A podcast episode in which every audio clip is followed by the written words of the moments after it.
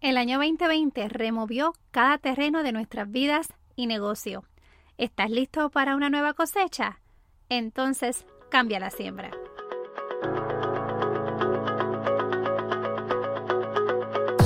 Equipando tu mochila empresarial, episodio número 11. Bienvenidos a este tu podcast, Equipando tu mochila empresarial.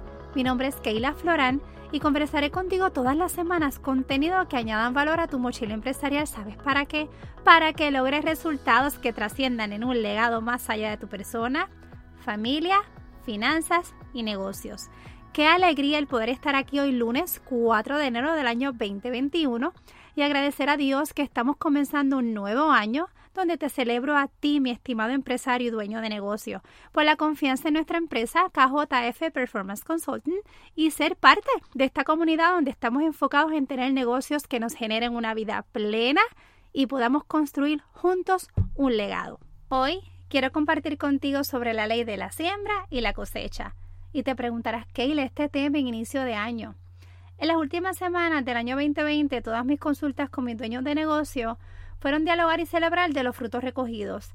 Estuvimos analizando los objetivos y metas logradas, unos que se pusieron en pausa y otros que se van a estar alcanzando en este año. Y sí, a pesar de que fue un año de muchos retos, te cuento que también fue un año de recoger una gran cosecha, ya que veníamos sembrando por años anteriores. Todo comienza con una semilla. Cada idea, cada sueño, cada meta, cada logro, cada vida que nace empezó con una semilla.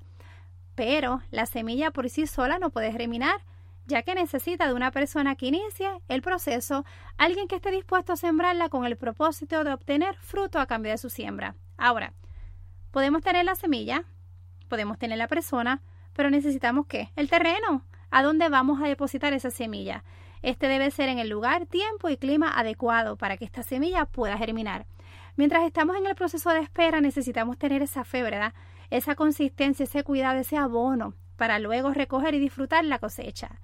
Este año pasado tuvimos un año donde realmente nos movieron el terreno y hoy te invito a que aproveches y siembres al menos estas cinco semillas en tu persona y negocio. La primera semilla que te invito a sembrar es la semilla de la visión. Establece tus objetivos y apunta bien en alto. En el episodio número 3 abundamos sobre la visión y en el 9 explicamos cómo se construyen objetivos. La semilla número 2 que te invito a sembrar es la del enfoque. Enfoca tu esfuerzo y pensamientos en lo que sí puedes controlar. La semilla número 3 sería la semilla de la sabiduría, que sea la base en tu toma de decisiones. La semilla número 4 sería la semilla de la planificación y organización financiera. ¿Tú crees, verdad, que ya es tiempo de tener el control de tus finanzas? En el episodio número 6 te explico sobre los cimientos de una administración financiera saludable.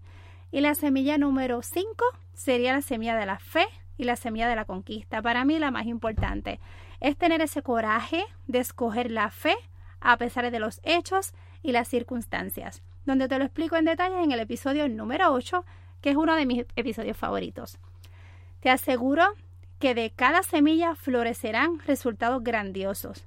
Puede que vengan tormentas, puede que vengan huracanes, pueden que vengan diferentes eh, situaciones que te lleven la cosecha, pero si tienes claro tu propósito, te aseguro que lograrás conseguir nuevamente la semilla, el lugar de la siembra y la fe para recoger la cosecha. Ahora recuerda, cuando lo logres, cuando tengas en abundancia, compártelo con otros. Esta era la información que deseaba compartir contigo hoy. Anhelo que este contenido te añada valor y lo compartas con otros. Y si me estás escuchando por Spotify, te invito a que le des share en tus redes sociales. En las notas del episodio te dejo otros enlaces de contactos. Nos volvemos a conectar este próximo lunes aquí en tu podcast Equipando tu mochila empresarial. Te deseo feliz Día de Reyes, muchas bendiciones en nuestro nuevo año. Que tengas tremenda semana y recuerda, seguimos a paso firme.